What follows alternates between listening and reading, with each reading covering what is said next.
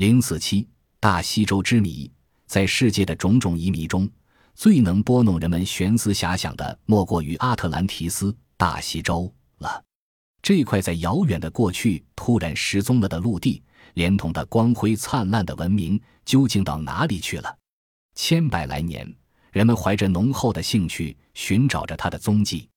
可是时至今日，关于阿特兰提斯的下落仍是众说纷纭，莫衷一是。公元前三百五十年，柏拉图在他著名的言论集中写道：“远在古代，海峡彼岸有岛，人称其为大力神天柱。岛的面积比小亚细亚与利比亚的面积之和还大。岛名阿特兰提斯，岛上有一个伟大而美好的王国。此外，柏拉图在另一本书中对阿特兰提斯岛及其风土人情做了进一步的描绘。这是一座亚热带岛屿。”方图中是一些粘土印章，原一百五十四万平方英里，人口估计有两千万。岛的北部从山峻岭绵延不断，形成一座天然屏障。大约在公元前一万两千年前九千年期间，阿特兰提斯人是当时那个半球文明世界的主宰，统治着东起埃及、西至意大利的地中海帝国。后来，阿特兰提斯岛遇到飞来横祸。经过一天一夜翻天覆地的变化，终于被大海吞没了。如果真像柏拉图所描绘的那样，大海吞没了阿特兰提斯岛，难道就没有一点可供稽考的遗迹吗？尽管目前对这个问题还不能做肯定的回答，但某些令人费解的自然之谜却是值得深思的。首先是欧洲鲤鱼奇怪的洄游习惯，其次。远隔重洋的埃及金字塔和中南美洲的金字塔在结构上何其相似乃尔！再有，西班牙的巴斯克人和南美洲的玛雅印第安人之间为什么也有惊人的相似之处？自从有了海洋学，人们对海底有了一个较全面的认识，发现整个大西洋海底被一条九千英尺高的海底山脊分割成两部分。这条海底山脊的北部从冰岛开始蜿蜒南下。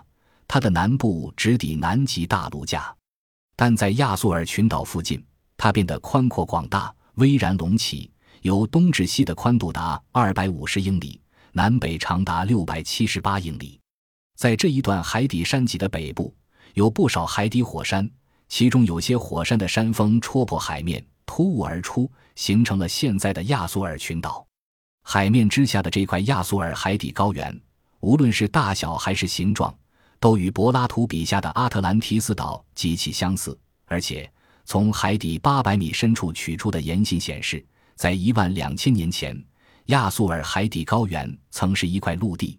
大西洲的电脑模拟图。于是，一位叫默克的学者大胆设想，柏拉图所说的阿特兰提斯岛，可能就是现在的亚速尔群岛下面的亚速尔海底高原。他所说的海峡，就是现在的直布罗陀海峡。根据这个设想，默克对上述自然之谜做了较为圆满的解答。欧洲鲤鱼奇怪的洄游习惯，是因为当时阿特兰提斯岛离马尾藻海最近，岛上的淡水河流为这些鲤鱼提供了免遭海兽袭击的天然安全地带，于是它们就纷纷游到这里来避难。久而久之，养成一种习性。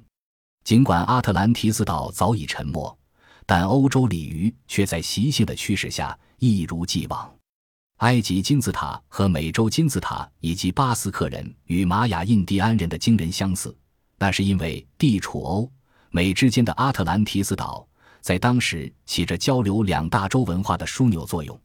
然而，对于阿特兰提斯岛的地理位置，在学术界仍有争议。有的说它在瑞典，有的说它在地中海的克里特岛，有的说它在南非，有的说他在拉丁美洲的巴哈马群岛。还有的说他在亚洲的斯里兰卡，而且各种观点都各有其依据。因此，阿特兰提斯究竟在哪，目前还没有定论。